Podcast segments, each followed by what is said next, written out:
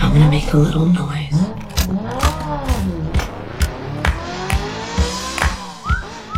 一部作品，一次震撼，一场盛宴.一串记忆，一个人物，一段历程，James Bond. 展现影视魅力，汇总观后热评。欢迎收听子期影评。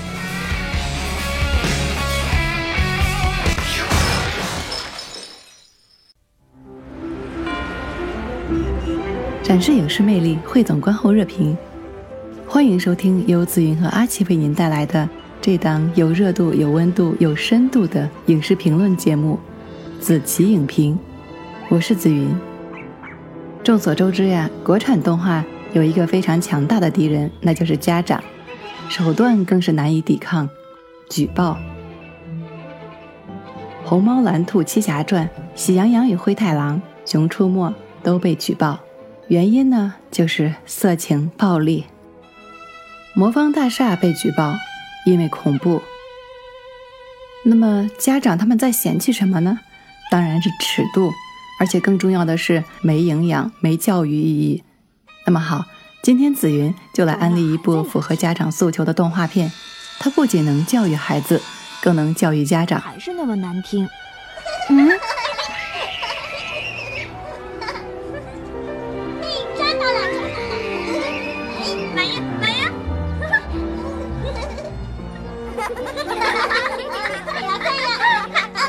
美呢。不知道明天就要开学了吗？你肯定没有见过这样的情节：动画正在播出，主人公突然拉出一块板子，上来赫然写着四个大字：“少儿不宜。哎，”他请小朋友离场，给家长提出了个灵魂拷问：你委屈过自己的孩子吗？你向孩子道过歉吗？你认为道歉会影响你在孩子面前的形象吗？还直练敬礼呢。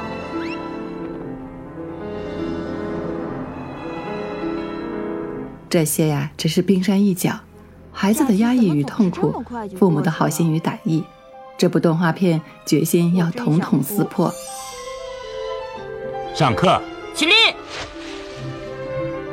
今天的作业第十八名，我一定得找个理由哭一下。《小明与王猫》拍摄于两千年，绝对是不可不看的动画神作，口碑惊人，豆瓣评分高达九点六分，但看过的人却太少太少。这是个好理由。这部剧的编剧与导演可是大名鼎鼎的王川，就是后来拍出过《魁拔》系列的那位奇才。小明和王猫的策划是武寒清，《魁拔》的制作人也是王川的妻子。他在与癌症抗争两年后不幸离世，是中国动画很大的损失。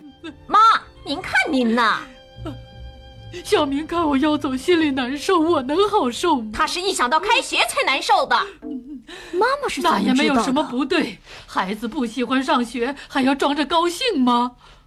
这就是我喜欢姥姥的一个重要原因。理解万岁！不喜欢上学就不上学了，哪个孩子不得上学？姥姥，真可怜。有什么可怜的？现在的学习条件多好。是啊，想想贫困山区有多少孩子想上学还上不成呢？姥姥，我送你去舅舅家吧。用不着你，我好长时间没看见舅舅了。这么想舅舅？中午舅舅来接姥姥就看见了。母子俩又过起招来了。我的肚子怎么疼起来了？啊，是吗？怎么个疼法？不要紧，马上去医院让大夫打上一针就好了，一点儿也不疼。那么，让我们说回《小明和王猫》这部动画片，画风独树一帜，跟世界流行的美漫、日漫都有显著的不同，做出了自己的特色。我说小明，在呈现人物心理时，画风会陡变，有着动画片独特的夸张感，但又与人物情绪相当的契合。那比如其中有家长训斥孩子时情绪亢奋、五官移位，比如学霸在得到老师肯定后的嚣张、得意洋洋。买东西就不用上学了。愿意。没出息！你这叫怎么说话呢？难道你想要孩子瞧不起自己妈妈的工作？哼，我是要孩子胸怀大志。这也对，你看你爸爸比你妈妈多念了几年书，就能坐在办公室里当会计。也不是说会计就比售货员高级，会计又怎么样？不也就是天天扒拉算盘的账房先生吗？喂，你不要乱说。我很喜欢我的本职工作。嘿嘿，会计是一种古老的、高尚的、充满智慧的职业。只要有经营行为存在，就离不开我们会计。忍一忍吧，小明，上出学来总比什么都不懂强。以后要找个好工作。还得有个好文凭，文凭，文凭是什么？具体到内容上，小明和王猫的底色是非常现实的。他将批判的笔触指向了学生、老师、学校、父母、家庭，还有社会等等等等。这算什么故事开场很有希区柯克的后窗的范儿。临近开学，王小明很焦虑，他望向窗外，班级第二的周娜在练琴，稳坐第一位宝座的。是张伟在练习敬礼仪式，个个是卷王，但正常人小明却没那么期待上学，因为什么呢？因为老师，他们教课无比枯燥，汉字发音、九九乘法表等等，所有知识都必须通过机械背诵学习。课后作业更简直是粗暴，重复抄写、题海战术。这样的老师与教学方法，能带出来的只能是没有任何特色的孩子。一切变化的起点源于一只神奇的猫。小明啊，小明，你一定给爸爸争这口气呀！一定要考上名牌大学。我得走了。嗯。啊！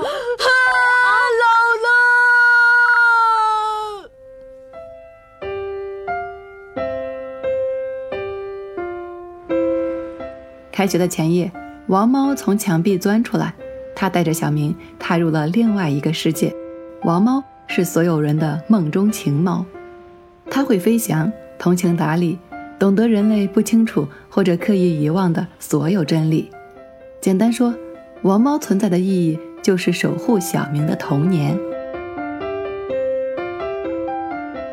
实际上，每个人房间的墙内都有一只这样的猫，它们的名字。有着固定的规则，人类的姓氏加上猫，比如你姓张，就拥有一只神奇的张猫。小明走进校园才知道，学校开始摒弃应试教育，推行了素质教育，作业不留了，排名不搞了。课堂上，小明在王猫的鼓励下，将王猫展示过的生字歌推荐给了老师。跟我想的一点都不一样。你以为上学是什么样？我一直觉得学校是个最让人开心的地方。汤糖糖糖，汤是三点水外加一勺汤，糖是唐老鸭抱着米花糖，糖是身子边靠着小和尚，烫是一堆火熬着一锅汤，汤糖糖烫，快看那边！他们在干嘛？快看看去！啊！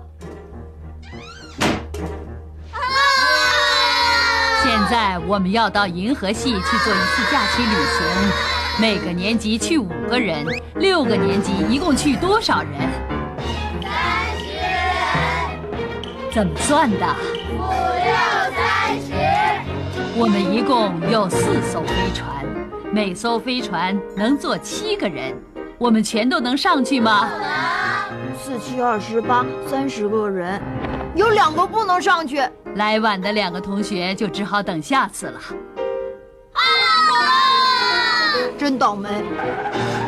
别泄气，现在还有机会。这是谁？我也不认识。这是这次银河旅行的备用轻便飞船。太空小老师，你们两位同学请上来吧。谢谢老师。发现没，在教学方面，小明和王猫是反着来的。做好了没有？学生。以独具想象力的趣味记字法启发了老师，并帮助老师找到了更棒的教育方法。不过，传统教育已经在学生身上留下了深深的烙印。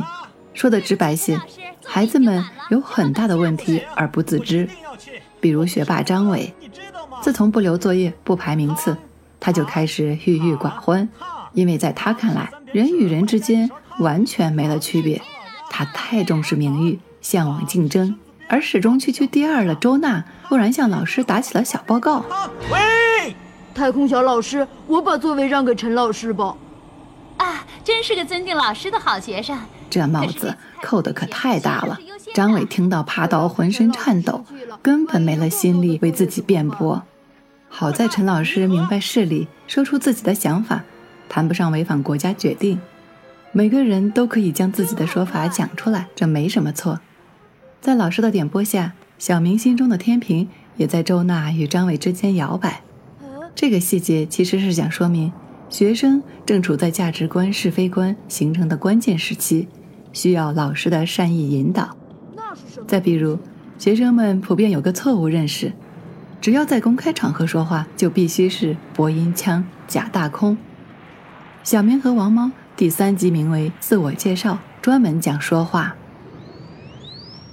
张伟站起来，气宇轩昂，自我介绍时铿锵有力。但说的是啥呢？我叫张伟，姓张的张，伟大的伟。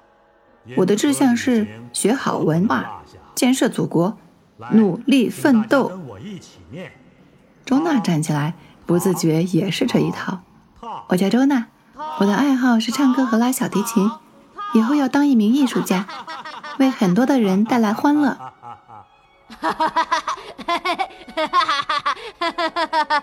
怎么样，开心吧？可这不是真的。至少你笑了。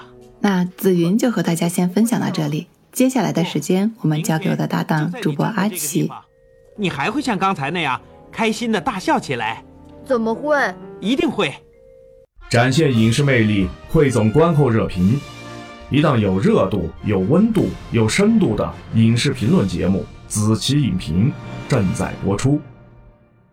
岁月飞花皆似歌，人生起落宛如戏。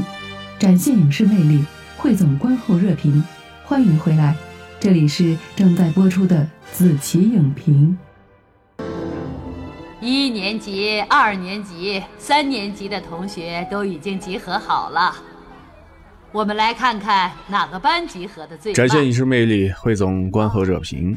感谢我的搭档紫云在前半段节目当中和大家做的这些介绍。那我是今天的主播阿奇。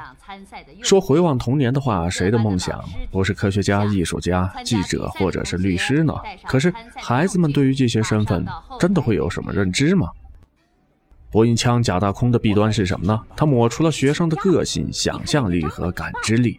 接下来的时间呢，阿奇继续来和大家了解一部名为《小明和王猫》的动画片。大的生意都能放在一边还有，人家周娜的爸爸，人家那么大一个艺术家，平时看都看不见，可沾了孩子的事儿，还不是一样来？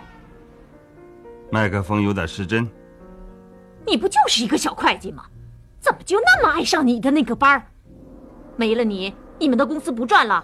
我是说，万一小明成绩不太理想，咱跟这站着。少说丧气话！朗诵是名师指导的，画是画家手把手画出来的，看着吧，错不了。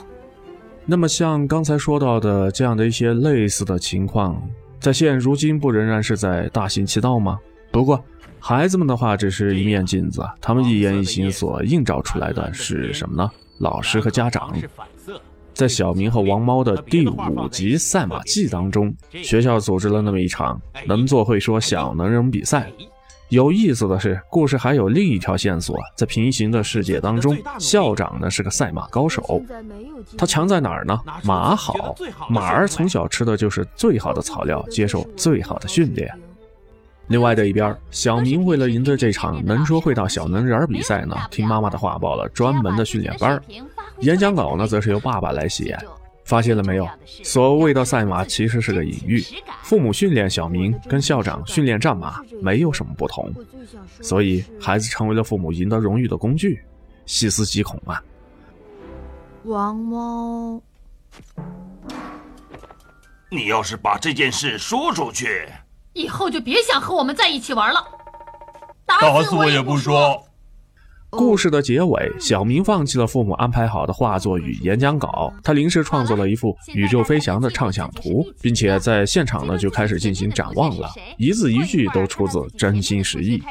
他赢得了校领导、家长们和同学们的鼓掌欢迎。你看，小明甩掉了父母的悉心安排之后，同样取得了成功。事实上，那么在这样的一部动画片《小明和王猫》当中呢，在进步的往往是孩子，而家长呢反而暴露出了诸多的问题。能说会做小能人比赛，小明呢战胜了一向拿第一的张伟，可是张伟的爸爸依然是买了一个价格不菲的方程式赛车作为礼物。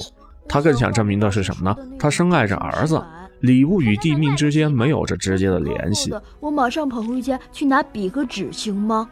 与此同时呢，张爸还想请求王爸劝小明呢参与赛车比赛，并且再次战胜张伟呢拿下第一名。为什么要这样做呢？他知道张伟太看重第一名了，想借此机会呢让儿子减退追名逐利之心。于是张爸充当间谍，透露了张伟的备战的策略，好让王爸和王猫呢做好应对之举。但是两位家长没有想到的是。在赛场之上，小明看到了张伟如此的努力，为求公平呢，临时改变了比赛的方案。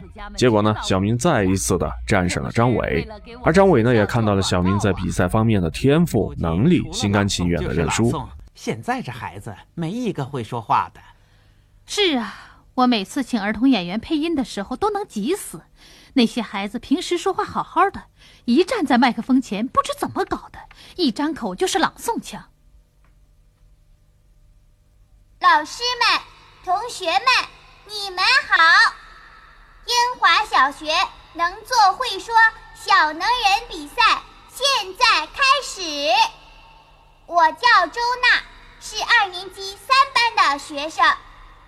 首先，我为大家表演一段小提琴独奏《玛利亚》。虽然说从比赛结果、效果上来看，张爸与王爸的计谋呢得逞了。但是真正获得成长和进步的是两个坦诚而真挚的孩子。相反的话，张爸呢曾经透露了孩子比赛的策略，真的正当吗？以及当初小明也想要一套方程式的赛车的时候，父母觉得太贵，犹豫了。第二天的话，两人都买了。你怎么也买了？要买呢，你应该跟我商量一下呀。父母呢嘴硬心软，还是想庆贺孩子拿了第一。不不不不不。王爸买了这个赛车，是因为同事起哄让请吃饭，肥水不流外人田嘛。而且他自己呢也想玩赛车啊。果然，男人都是长大的孩子呀。王小明。而王妈买赛车的话，是因为自己向同事炫耀的时候下不了台，只好呢买礼物以示大方。原来呀，父母之爱皆有私心。小明和王猫这部动画片当中，对于父母的心理还有更加深刻的揭露。比如说像那个劝学的时候，里边呢就有这样的台词：山区的孩子想练琴都没有这个条件，我们当初啊可没你现在这种条件，可别身在福中不知福啊。再比如说争论的时候，爸爸生气讲不出道理，就以孩子惹怒妈妈为理由指责他，你不对，你怎么能惹妈妈生气呢？你要跟他道歉。也就那么回事儿。下面我再说一段。最让我感动的事情，冬天的时候，连着好几天刮着北风，天冷得要命，人们都躲在屋子里不敢出门。可是有一些人却在寒风里不停的工作，他们就是为我们学校修自行车棚的伟大的建筑工人。那是包工队，算不上建筑工人。他们的脸冻得红红的。眼睛不时被风扬起的沙土迷住，但是他们的脸上还挂着一丝微笑。哼，一听就是编的，冷成那样还微笑。我问一位叔叔：“叔叔，你干嘛在这大风天里还干活呢？你想的是什么呀？”工人叔叔毫不犹豫地回答：“为人民服务呗。”人家得挣钱。风啊，你停一停吧。别让工人叔叔为我们挨冻了。我看小明比不过周娜，沉住气。下面参赛的是二年级三班张伟同学，他为大家演奏钢琴奏鸣曲《月光》。妈妈生气，自知理亏啊，但是既然生气了，只能坚持到底。你不是觉得好吗？以后孩子就归你管了。看到这儿啊，弹幕区里边齐刷刷的是同一个世界，同一个父母，仿佛是看到了自己的爸妈。小明和王猫曾经在央视播出，但是因为所谓的恐怖阴影、带坏小朋友等等莫名其妙的原因呢，而被停播，导致如此优秀的动画片呢只有十三集问世。翻看豆瓣的评论区，里边是一片哀叹。小明和王猫这样宿命般的结局呢，其实也呼应了很多小孩子的成长环境。李老师，别太着急，王小明。能够看到的一切必须是干净的、明亮的、有营养的、有教育意义的，导致很多孩子长大之后都是同质化的，见不到深刻，失去了个性。这其中呢，家长就起到了推波助澜的作用，不让看黑暗的、暴力的、恐怖的。那么现实真就如此洁净而无害吗？还是家长教育惯了，但是不想被教育呢？阿奇必须这么说，亲子教育的本质应该是共同成长啊！爸爸在繁忙的工作中高兴一下，我和妈妈为爸爸准备了一顿丰盛的晚餐。说他在家里从来不帮他妈做饭。七点钟的时候，爸爸才回到家里，看到一桌子饭菜，好半天。他没有明白是怎么回事儿，原来他根本不记得这一天是自己的生日了。你画的这是什么呀？最后的话呢，阿奇想在这儿聊一下这部片子的片名《王猫是谁呢》。第一集动画提到是王猫给了小明炫彩斑斓的宇宙想象。第六集的时候，小明再一次幻想进入银河，享受着精彩而美丽的冒险。这一次，他的身边呢没有王猫。在阿奇看来，王猫其实是不存在的，他是小明那个富有创造力和想象力的人格。而家长举报类似的动画，崇尚传统的谨小慎微的教育，很可能呢是在扼杀王猫。比不过张伟，前三名就行。现在已经有两个比不过的了，要是后面再有一个厉害的，啊，小明的话，天哪！下一个参赛的是二年级三班王小明，这可怎么办呢？别喊！好，以上呢就是今天子期影评的所有内容，感谢你这个时段的收听，咱们在下期节目当中呢不见不散喽。再下一位同学，什么临时修改？下一位同学应该是已经好了，校长。是吗？那就开始吧，王小明。啊，他想干什么？我叫王小明，是二年级三班的。这是我要给大家看的画。行到水穷处，坐看云起时。人生像一部电影，但又不是电影。故事的结局，或明或暗，或悲或喜。